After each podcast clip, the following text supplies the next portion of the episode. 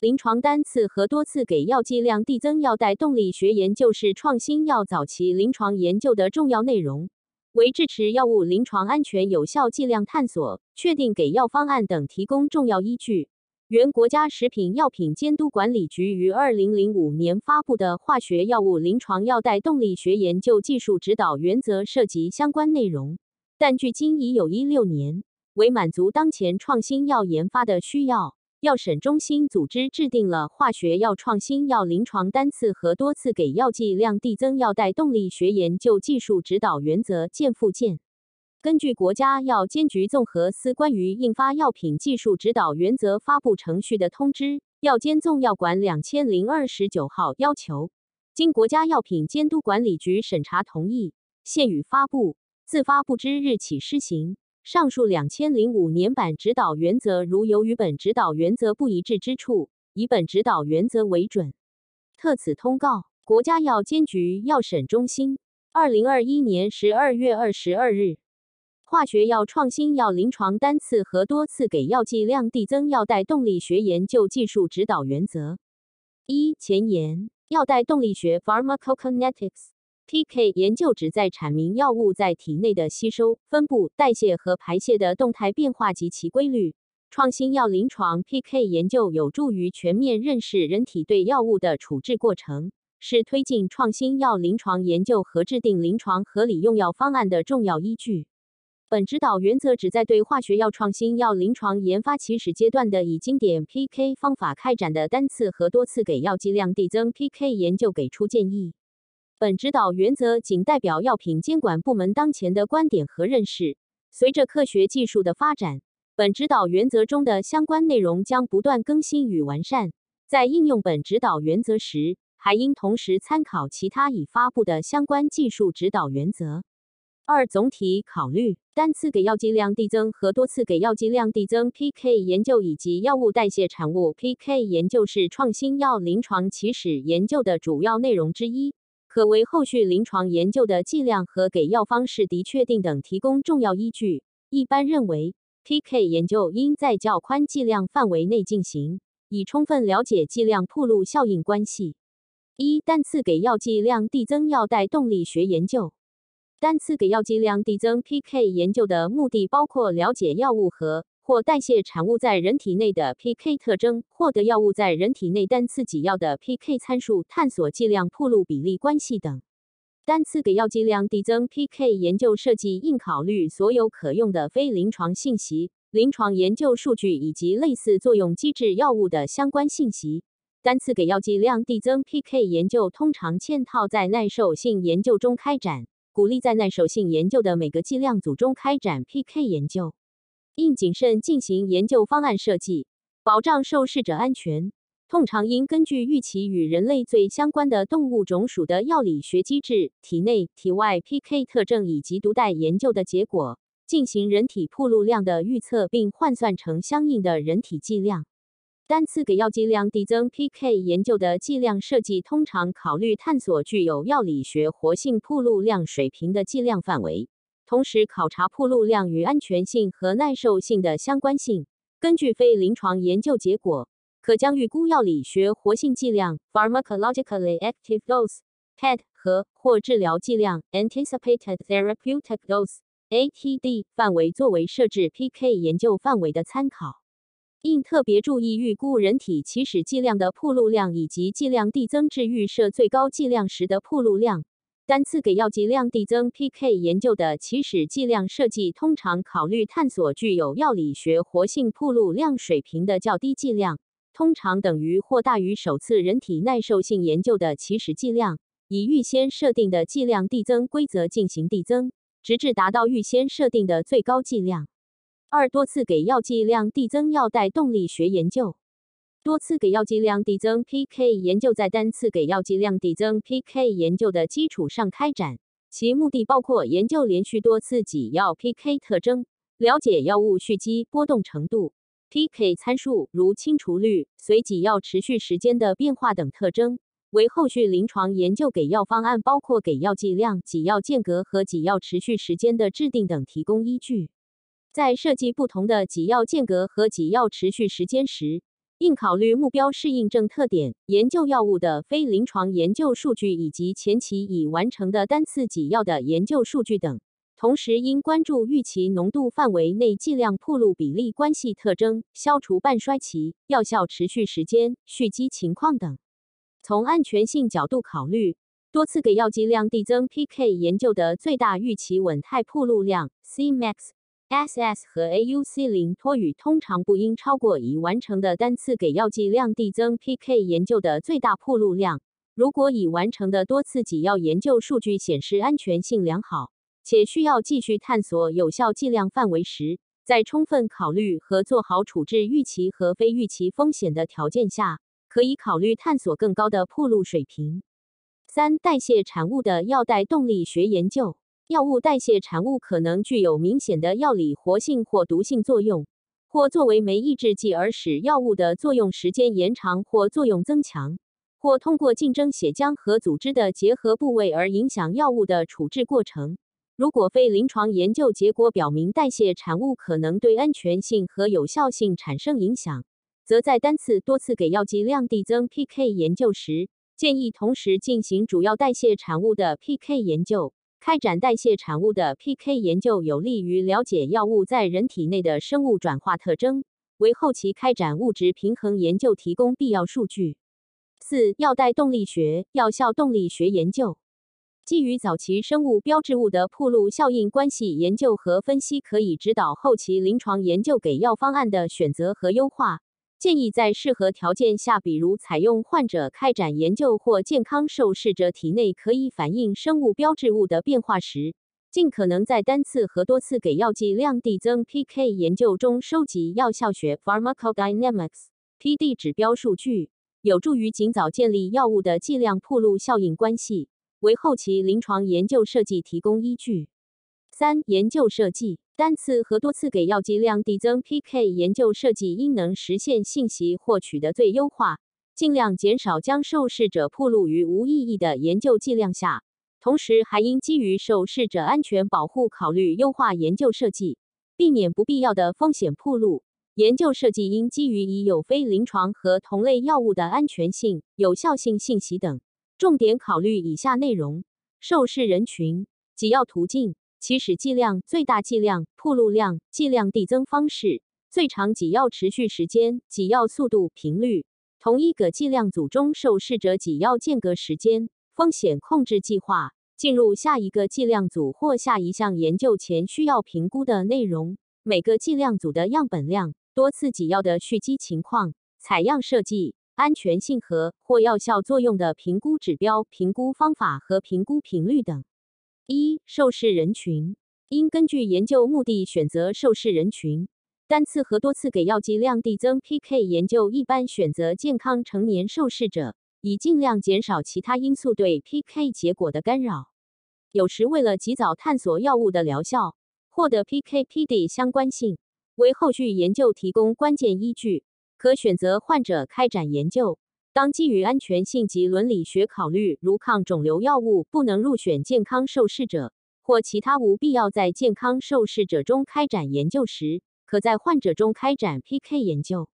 在选择受试人群时，应考虑的特定临床因素包括但不限于：一、可预估的药物相关毒性风险是否支持纳入健康受试者；二、健康受试者和目标患者中靶标的差异性。三、患者群体可能有更高的 PK/PD 或安全性变异。四、目标患者群体与健康受试者之间在 PK/PD 安全性方面的潜在差异。五、与受试者生活方式，如吸烟、饮酒或吸毒等可能相关的相互作用。六、患者使用可能影响 PK 或 PD 特性，产生不良反应和或难以解释结果的伴随用药。七。患者从其他药物或干预措施中存在获益的可能性。八、研究药物的预期治疗窗口。九、与人群特征相关的因素包括年龄、性别、体重、种族、基因型、肝、肾功能不全等。涉及健康受试者的研究，纳入和排除标准应考虑一系列生命体征、心电图、实验室检查和临床观察与评估等。通常这些指标均应在正常范围内或超出正常范围，但无临床意义。二、样本量，样本量与 pK 和或 PD 参数的变异，如代谢酶引起的变异及研究目的相关。样本量的大小也将影响获得的 pK 和或 PD 参数的准确性。每剂量组的样本量应预先定义，并在研究方案中具体阐述设定依据。pK 和或 PD 参数的变异主要来源于药物自身因素、受试者因素、基因多态性、性别差异、种族差异、生理情况、病理因素等。临床研究的质量控制、研究指标的测试等，同时还应考虑研究设计，如单次给药或多次给药、受试者脱落率、研究中心的个数以及每个研究中心纳入受试者的数量等。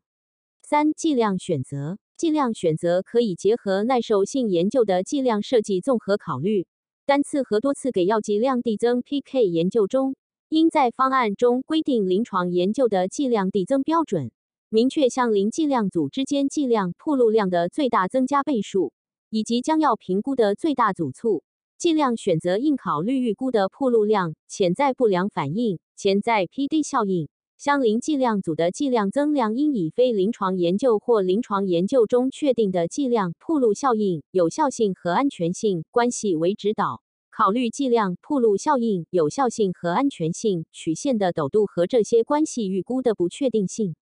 如果研究中出现新的临床数据显示与非临床或模型模拟数据有实质性差异，则可能需要调整计划的剂量水平。计划剂量水平的变化应考虑剂量效应曲线的陡度或靶标饱和度等方面的因素。如果已获得的数据表明铺路水平接近或已达平台期，则在确定剂量递增步骤时应考虑这一点。对于剂量铺路量可能超线性增加的药物，应注意控制剂量递增比例，尤其是在单次和多次给药剂量递增 PK 研究的后期，以保障受试者安全。在首次人体研究设计时，需充分结合非临床研究数据、动物和分子水平等，预设最大铺路量水平。后续研究设计应充分考虑已获得的人体 PK/PD 安全性等研究数据。应根据所有可用的非临床和临床数据来证明最大铺路量的合理性。适当时，还应考虑靶标饱和度。预估达到完全抑制或激活靶标的情况下的最大铺路量，在某些情况下，如在无法充分检测铺路量的研究中，有必要预设最大剂量。在包括患者在内的研究部分，如果前期已确定最大耐受剂量 （maximum tolerated dose，MTD） 一般不得超过 MTD，在确定剂量范围时，应始终考虑预估的治疗临床相关剂量铺路量。和获益风险平衡，药物代谢产物 PK 研究一般在单次和多次给药剂量递增 PK 研究中的一个或多个剂量组中同时开展，以阐明药物代谢产物的剂量铺路关系、蓄积情况等。四、采样设计通常结合非临床研究结果预测的和或已获得的人体 PK 数据以及制剂特性，确定合理的采样时间，应包含吸收、分布、消除相。以保证完整描述药物在人体内的 PK 特征，研究设计应考虑饮食、时辰以及其他因素的干扰。一般而言，多次给药剂量递增 PK 研究应至少采集三个谷浓度数据，以确定是否达稳态。根据研究目的，可在末次给药后采集一系列显样。如果同时收集尿液、粪便样品时，应收集用药前尿液、粪便样品及用药后不同时间段的尿液、粪便样品，应尽量包含开始排泄、排泄高峰及排泄基本结束的全过程。鼓励在 PK 研究中检测 PD 指标，有助于建立创新药的铺路效应关系，为探索目标剂量、给药方案和临床用药的安全有效性等提供科学合理依据。在需要测定 PD 指标时，应根据生理和病理情况设计适当的采样点，尽量覆盖铺路效应曲线的各个阶段。此外，PK 研究还有可能基于研究目的采集其他体内样品，包括但不限于动脉血液、唾液、脑脊液、肺泡灌洗液、角质层、皮肤为透析取样、伤口渗液等。鉴于这些取样方法的特殊性，研究前应建立标准化的取样流程，包括取样设备、器材，确保取样的一致性，并在研究方案中具体规定采样过程和采样时间点。五、检测物质 PK 研究分析的对象通常为原型药，在代谢产物有活性、代谢产物水平较高或其影响药物铺路效应关系等情形下，建议根据研究目的对代谢产物进行检测。特别应关注人体代谢产物可能不同于非临床动物研究中所确定代谢产物的情况。在设计单次和多次给药剂量递增 PK 研究方案时，还应充分考虑上述重要代谢产物的 PK 特征。六、其他考虑：单次和多次给药剂量递增 PK 研究设计应考虑包括但不限于以下因素对药物 PK 的影响。食物、给药方式、年龄、性别、体重、基因多态性、疾病状态、肝、肾功能不全、制剂伴随用药等。一、食物因素，食物可以通过影响胃排空、改变胃肠道蠕动、改变胃液 pH 值等方式影响药物吸收的速率与程度。部分食物中含有酶抑制剂或诱导剂，可与主要经这类酶代谢的药物产生食物药物相互作用。尤其当该代谢酶存在基因多态性时，影响可能更为显著。一般情况下，建议早期 PK 研究采用空腹给药设计。如果不宜开展空腹给药设计时，应尽量减少研究餐对研究结果的影响。二、给药方式，给药方式的选择主要基于研究药物的理化性质、生物药剂学研究数据、非临床研究数据，如注射部位刺激性。溶血实验等生物利用度和拟定治疗用途等不同给药方式药物的 PK 研究考虑有所不同，如不同的注射方式和注射持续时间会影响药物铺路量和耐受性。研究药物如涉及不同的给药途径，如皮下肌肉静脉给药等。早期 PK 研究中应考察不同给药途径对 PK 和或 PD 的影响。局部给药全身吸收较少的药物。系统铺路量与疗效可能不存在量效关系，但可能与安全性相关。其 PK 研究除探索靶部位的 PK 之外，还应考察体循环中 PK 特性，探索药物体内铺路量和安全性的相关性。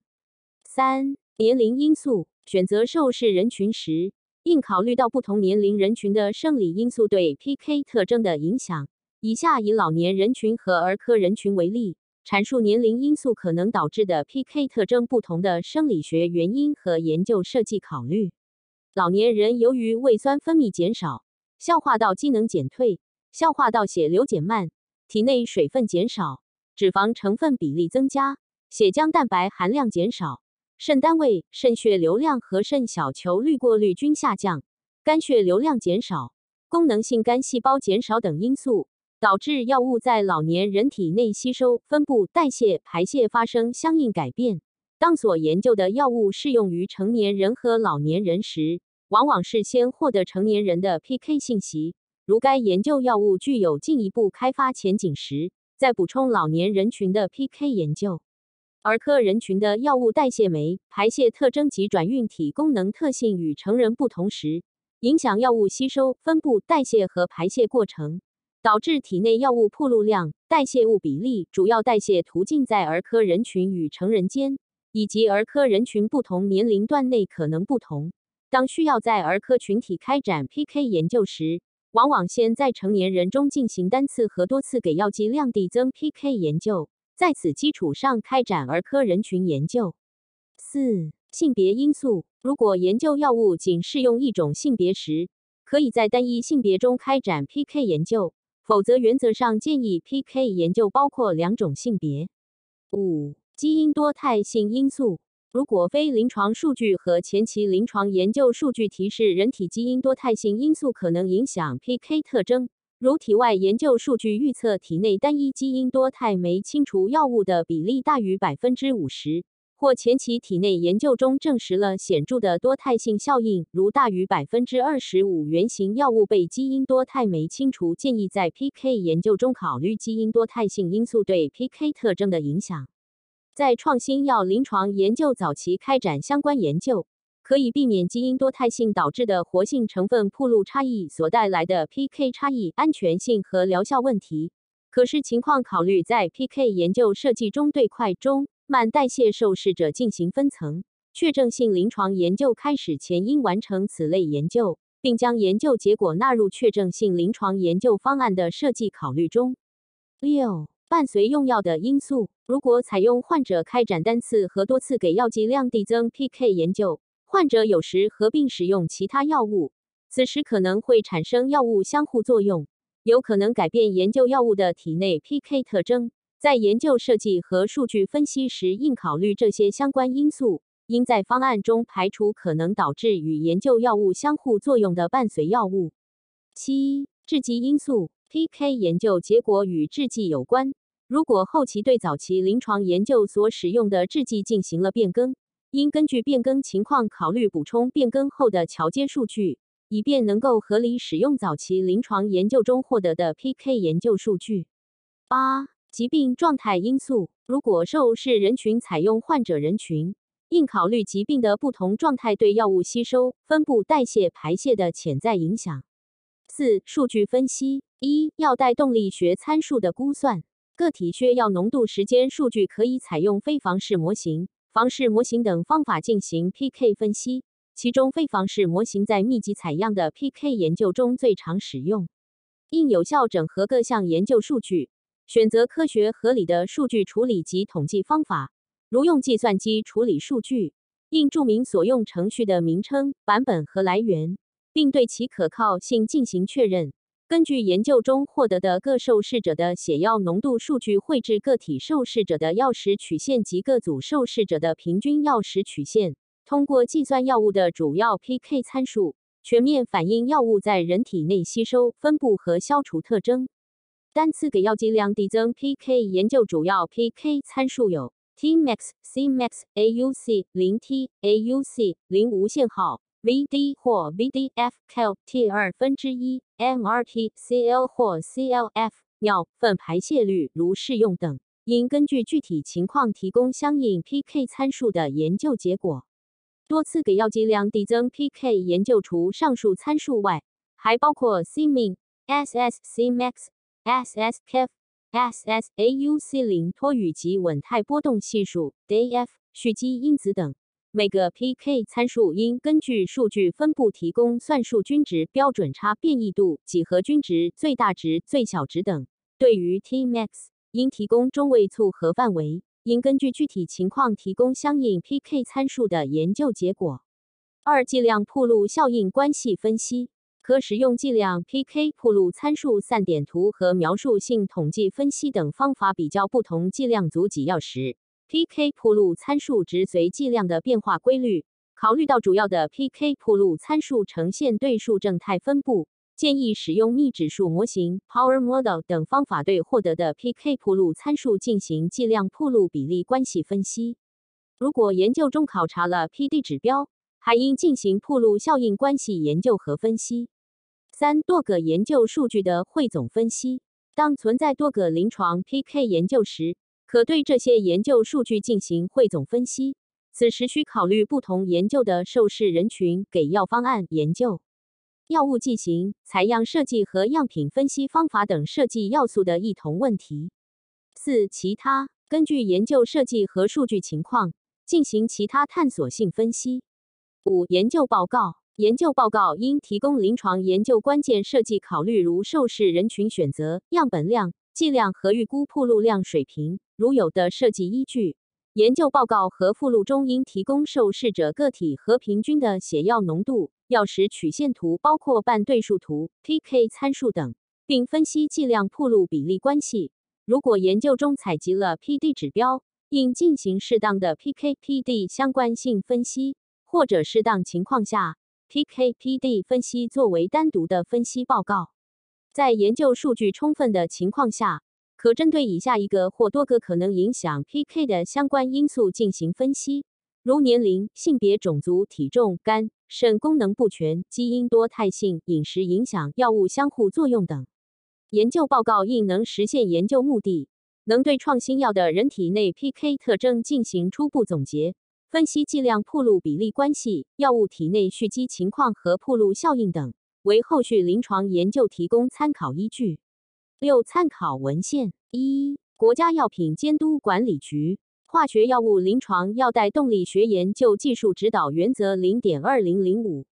二、国家药品监督管理局《创新药临床药理学研究技术指导原则》两千零二十一；三、European Medicines Agency Guideline on Strategies to Identify and Mitigate Risks for First-in-Human and Early Clinical Trials with Investigational Medicinal Products EMA CHMP SWP 两万八千三百六十七零七 Ref 零点一 Committee for Medicinal Products for Human Use CHMP 二零一七年七月二十号。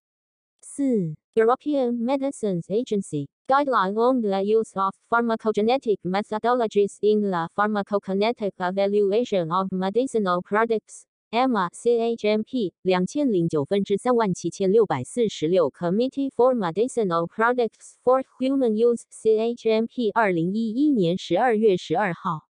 五、国家药品监督管理局中国药典九千零一十二生物样品定量分析方法验证指导原则零点二零二零。